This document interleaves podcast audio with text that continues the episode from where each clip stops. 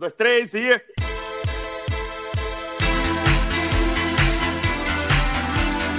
Prisioneiros do Rock.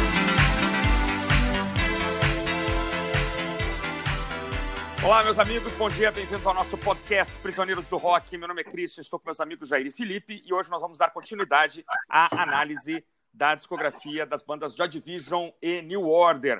Hoje a gente se encarrega dos discos Movement, Power Corruption and Lies e um terceiro que eu esqueci. Não, é o, é o Low Life. Low Life.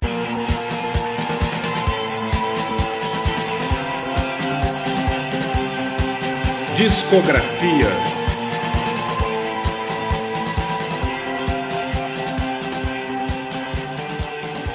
Depois da trágica morte do nosso amigo Ian Curtis em maio de 80, os demais integrantes da banda resolvem continuar, mas trocam de nome, como a gente comentou no último episódio.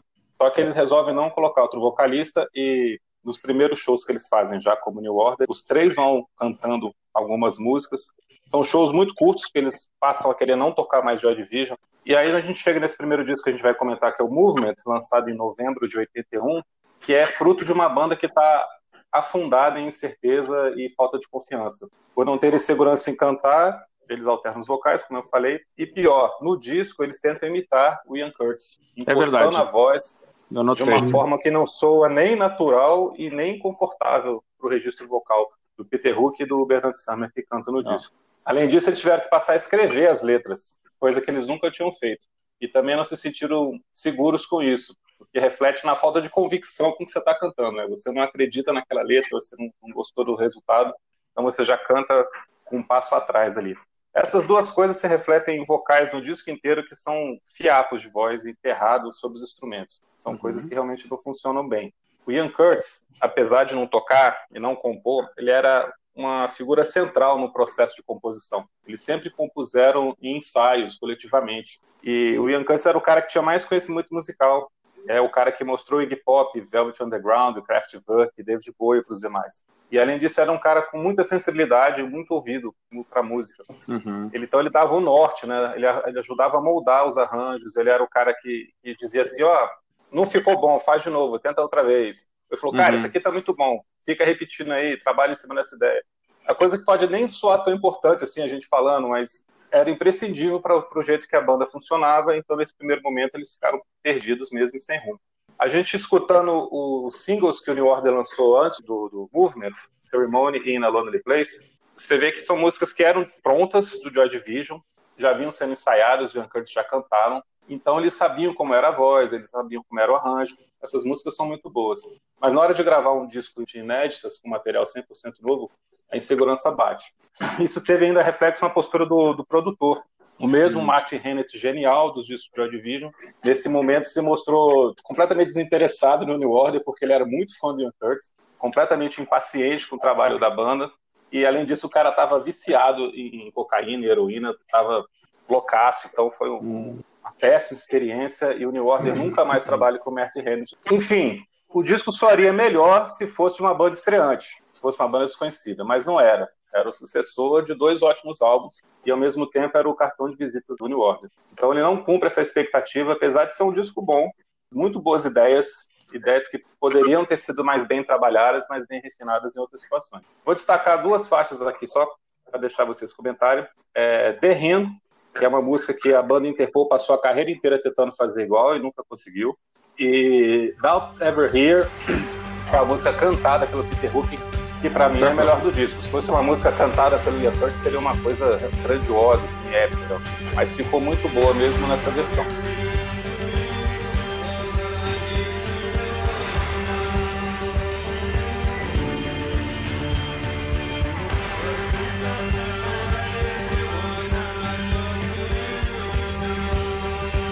Então, por tudo isso, Movement é um disco de uma banda que não era mais o Joy Division, mas ainda não era o New Order, que seria conhecido nos anos 80.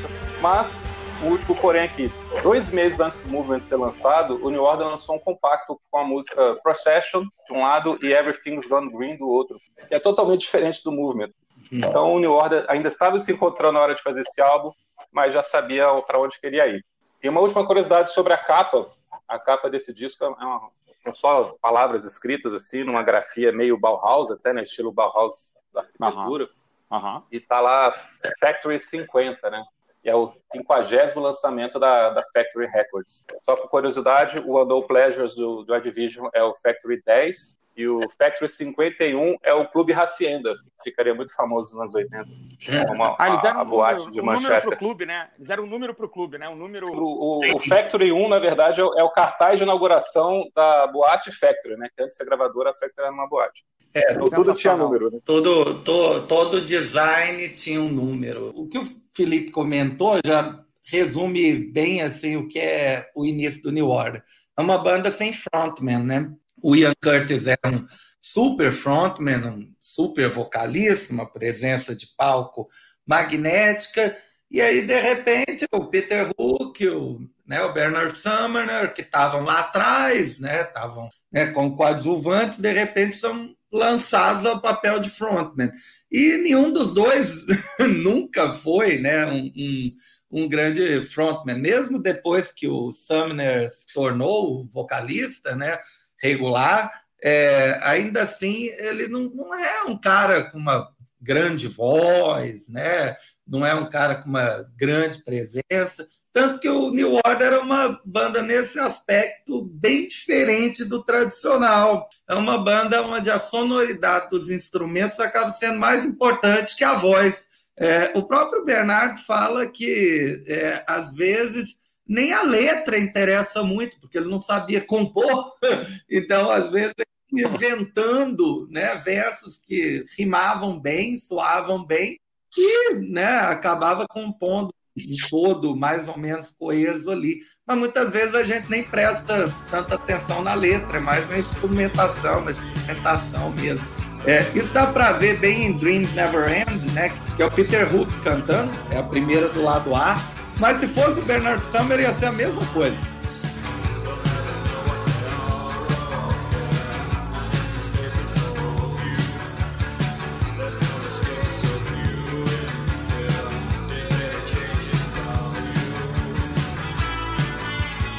estão tentando imitar a voz do Ian Curtis, né? E é, sem dúvida não, não funciona.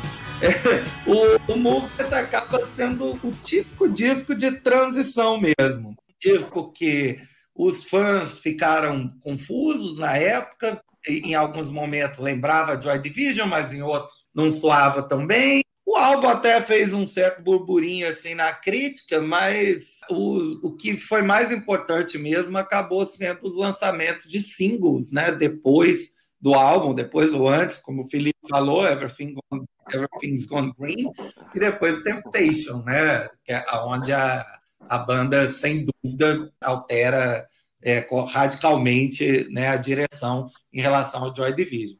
O Peter Hook onde ele fala que, na época, ele até gostou do movimento musicalmente, mas achou o processo muito angustiante, porque metade que estava gravada ali era sobra do Joy Division, e na outra, a outra metade era eles tentando emular né, o Ian Curtis. Não dava certo, né? era um processo muito, muito difícil.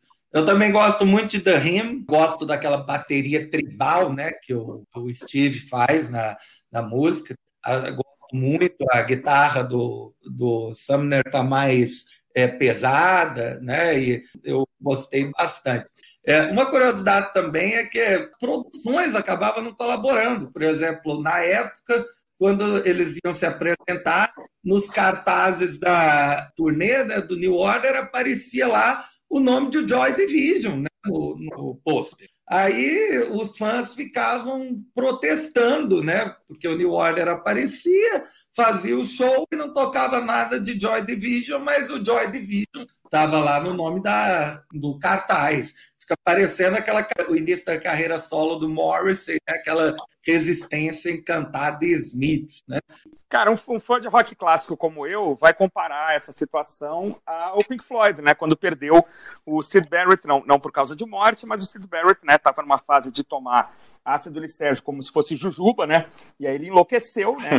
É, é, pirou mesmo e saiu da banda. E você pega o disco é, Full of Secrets, que ainda tem uma ou duas faixas com a participação do Barrett, uma banda perdida, né? Um, os caras também que não, não eram frontman, tinham um, um frontman poderoso que enlouqueceu e que não sabiam bem o que fazer ainda com a, com aquele grupo, né? Esse período durou bastante no Floyd, assim, mas no New Order durou um disco, né? Eu, confessar, nunca tinha escutado o Movement. Achei um disco esquecível, assim, na verdade não guardei nada.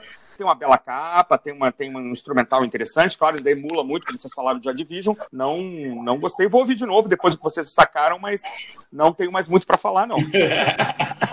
É um disco com problema de produção, com problema de composição, e está entre dois álbuns bem melhores, é o Closer e o Power Corruption. Então ele fica realmente deslocado. O problema não é só as músicas em si, né? Tem todo um processo por trás que atrapalhou. O que já não aconteceu com o Hit, né? O Power Corruption Lies. Esse já é um disco que praticamente o Joy Division já virou um pontinho no retrovisor. Ainda tem uma ou outra música que lembra o estilo mais viagem de Joy Division, mas já é um disco que aponta para uma nova tendência musical mesmo, para uma identidade né, muito forte né, da, da banda.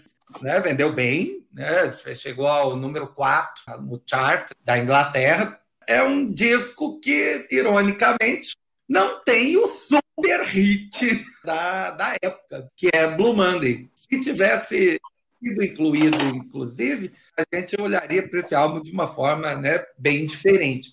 A faixa de abertura é sensacional, com uma velocidade impressionante, extremamente rápida, né, a, a bateria, com uma linha de baixo sensacional, onde o, o Peter Hook né, faz lá em Age of Consent, faz a linha de baixo bem lá em cima, então parece que uma uma guitarra mesmo, tá bem aguda. O Sumner até canta bem né, essa música, né? E canta muito agudo também. Então é uma música que no primeiro momento você acha que você botou no 45 RPM. Parece tá acelerada demais. Algumas músicas é, lançaram a, a estrutura da música eletrônica básica, 586, né? 586 é uma música que foi basicamente construída a partir da experimentação que o Stephen estava fazendo com baterias eletrônicas, né, programação rítmica. É, e ela tem toda a cara da música eletrônica do meio dos anos 90 para frente. Eles estavam ouvindo Kraftwerk descaradamente, né? George Moroder, idem. Isso dá para perceber em Your Silent Face, que é uma das melhores faixas do disco também. O arranjo é, é puro. Puro, Kraftwerk. É, tanto que o, é, é, a, a, banda apelidou de Kraftwerk One. é, é Trans-Europe Express, né? Do, do, início ao fim. As cascatas de sintetizadores, né? Sim, é. aquela progressão, né? O baixo né, se destaca, se, se torna realmente a, a, o instrumento básico né, do, do New Order. E né, quero destacar aí duas que sente né, que o Bernardo ainda não tinha se libertado completamente né, do, da sombra do Ian Curtis. Ultraviolence e o Y'all Stand. Tem um clima meio ambiental, né, meio viajante. Dá para perceber ainda que ah, vamos fazer um negocinho aqui que lembra as nossas origens. Então, em, primeiro lugar, qualquer lista de, sei lá, de 50 capas do mundo, essa capa tem que estar, porque ela é maravilhosa. O que me chamou a atenção aqui é que eu, eu achei aqui três New Orders, assim, três formas de soar. Ainda ecos do Joy Division, né? Então, músicas mais orgânicas, né? Com, com bateria, baixo, guitarra e tal, aquele clima meio pós-punk. E aqui quase um comparativo com óleo, né? Assim, é uma coisa meio semissintética e o sintético completamente, né? Então tem algumas músicas que você tem já essa, essa mistura completa de, de sons orgânicos com sons sintéticos, sintetizados. Acho que a gente tem que dar o crédito para Gillian, Gillian Gilbert, que é programadora, que é tecladista e tal, que deve ter trazido muito também para o instrumental do grupo, né? O fato de todos eles tocarem vários instrumentos, né? Então, de repente, está um no baixo, um está tocando bateria eletrônica, o cara da bateria tá também no teclado, a, a Gillian tá cercada de, de sintetizadores e programadores e tal. Então isso, isso deu um colorido a mais pro som da banda. E você tem o, o totalmente sintético, né? A música que praticamente não tem nenhum é instrumento orgânico. E é um disco muito interessante, muito bacana. E assim, de fato, a influência do Kraftwerk é, é gritante. Eu também eu vi Your Silent Face dando risada, assim, mas de felicidade, não nada irônico, nada. mas assim, feliz de ver essa essa influência, né?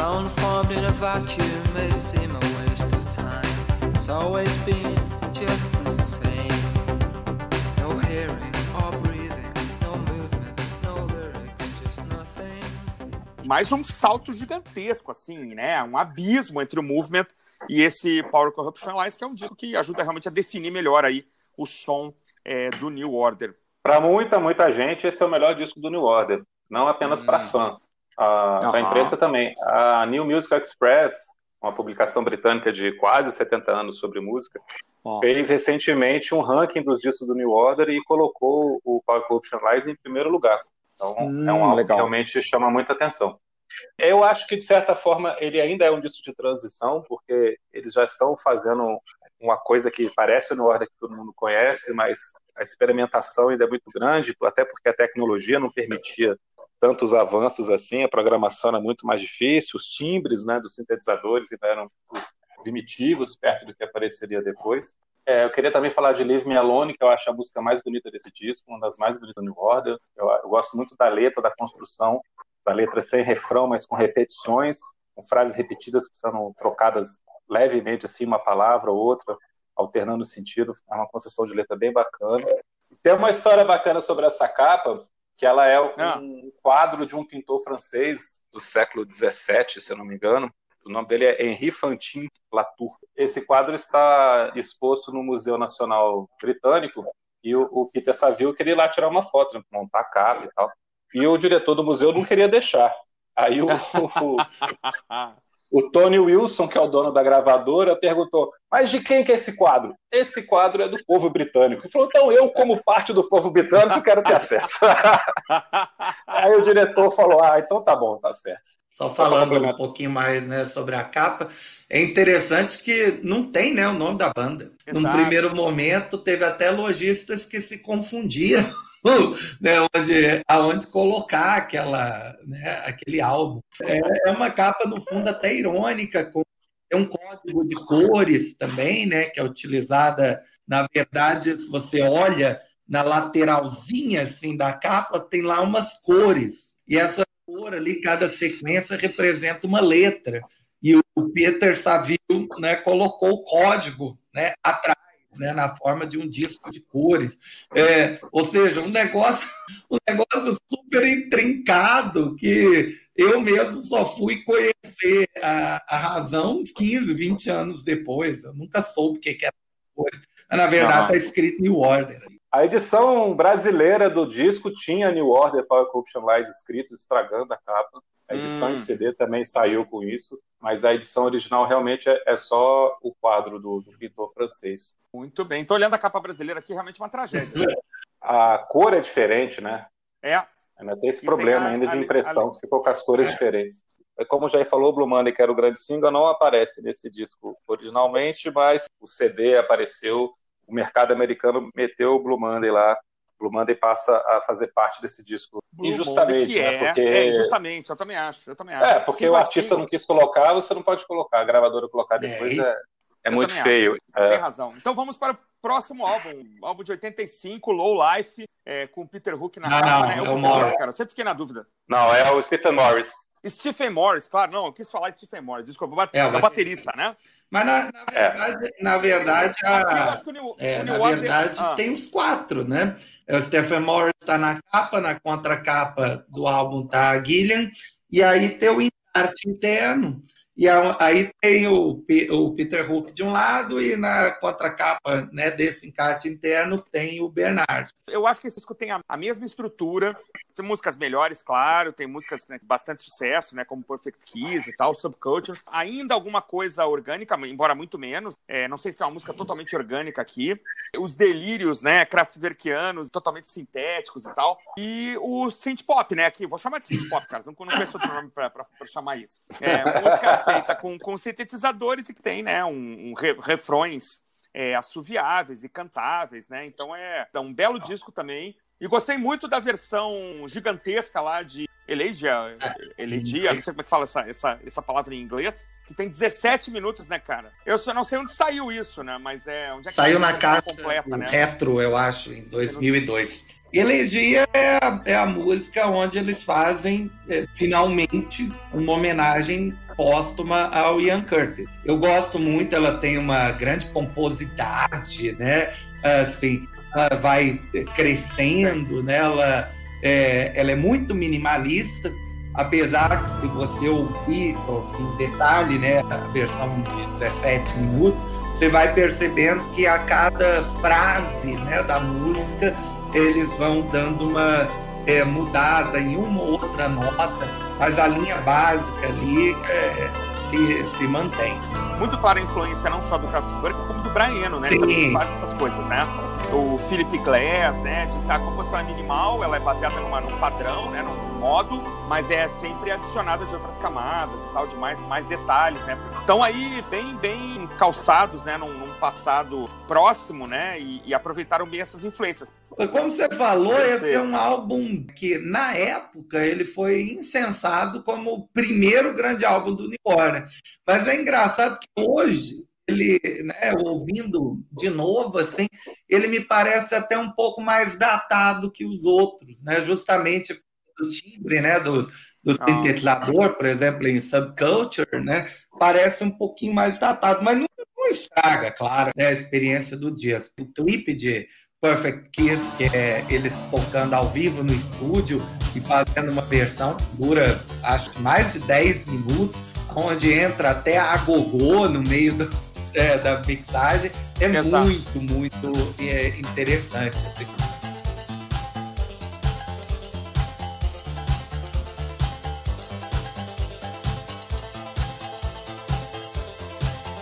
E lembrar que é um vídeo pelo Jonathan Demme, né? Que era, que era cineasta. Silêncio, é, Silêncio dos Inocentes. Então, um cara importante, né? E o vídeo ficou muito bacana, né? Um vídeo muito legal.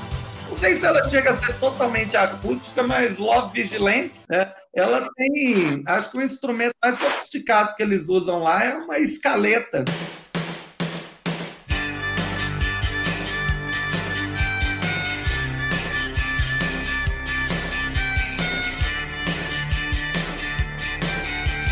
Escaleta, né? Para quem está nos ouvindo, é aquele maldito tecladinho de boca. Tem um timbre é muito, né? Muito, muito irritante. É, é, o momento que o New Order assim, abandona aquele mundo lá, branco e preto do Joy Division e vamos para a pista, né? Não, Love, Love Vigilantes realmente é, é, é, uma música orgânica. Inclusive, o New Order fala que é, um, é uma música country deles. Eles acham que tem uma levada country nessa música. Com uma letra bem bacana, né? Uma letra de um cara que, que volta da guerra e descobre que a mulher acha que ele tinha morrido. É, além das que vocês falaram, eu gosto muito de Sunrise e This Time of Night, que são os lados rock and roll, post-punk que tem aqui nesse disco. Eu acho Sunrise uma música fantástica, cara. Podia ser trilha sonora de Blade Runner, sei lá, uma coisa assim, uma coisa muito épica, apocalíptica, enorme também, né? Com, também com, com, camadas sonoras, como eles fazem com Perfect Kiss e Subculture, que tem essa grande vantagem de você ir juntando sintetizadores e bateria, tem o baixo no sintetizador, depois o Peter Hook faz o baixo dele mais agudo, mas você tá lá meio que hipnotizado, assim, que vai fazendo essas camadas, essa maremoto sonoro em cima de você.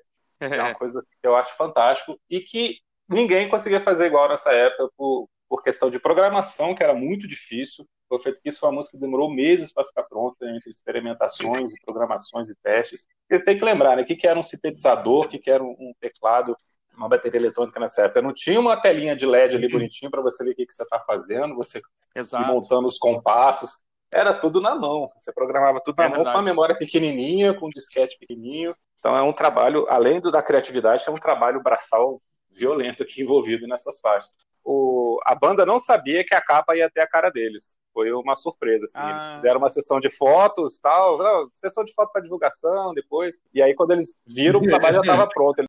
Eles odiavam ter, ter, foto da banda na capa. Nunca tem, né? Já está na loja, né? Já está nas lojas, já está nas é, lojas. novamente, é, novamente né? Nunca foram Mas... muito frontman, né? Eles, eles eram os típicos caras indie mesmo, né? É uma banda que fez pouquíssimos vídeos, que deu pouquíssimas entrevistas, que odiava divulgar os trabalhos, e achava que tudo que era importante estava lá no disco e não tinha que fazer mais nada. Isso também atrapalhou muito a banda, né? Você vê, tanta coisa ruim que vendeu muito mais que o New Orleans. Eu estava até olhando aqui e talvez que a... Perfect Kiss só chegou ao 46 lugar. Ou seja, mesmo o New Order é, tendo um, um super hit, ele era uma banda cult. Perfect Kiss é a primeira música que foi lançada primeiro como single, ela sai antes do disco. E depois entra no álbum porque eles tinham assinado o um contrato com o selo do Quincy Jones nos Estados Unidos para distribuir os hum. discos. E aí o Quincy Jones pediu: não, vamos colocar essa música no álbum, por favor. Essa música é muito boa, vamos colocar no álbum. O mercado americano é diferente e tal. E aí eles tiveram que reduzir para poder caber no vinil, né? Então, por isso que a versão uhum. original tem oito minutos e a versão do disco tem quatro e pouco. E aí eles aceitaram porque o Chris Jones é um cara muito legal. Eles falam, não, o Chris Jones é muito legal, a gente não tinha como negar isso pra ele. Cara, tem uma coisa que as pessoas têm que acreditar é no feeling do Quincy Jones, né, cara? É. E, uma, é aí, talvez, é, só para fechar a questão da capa, a ironia suprema talvez seja botar o baterista na, na, na, na, capa principal, né? que é o cara, então, dos caras que não querem aparecer, o baterista talvez seja o que menos apareça. Então, ah, esse tá foi, bom, né? Eu também, um episódio aí do nosso podcast. Eu deixo meu, meu até logo aqui. Falou! Tchau, tchau. Prisioneiros do Rock.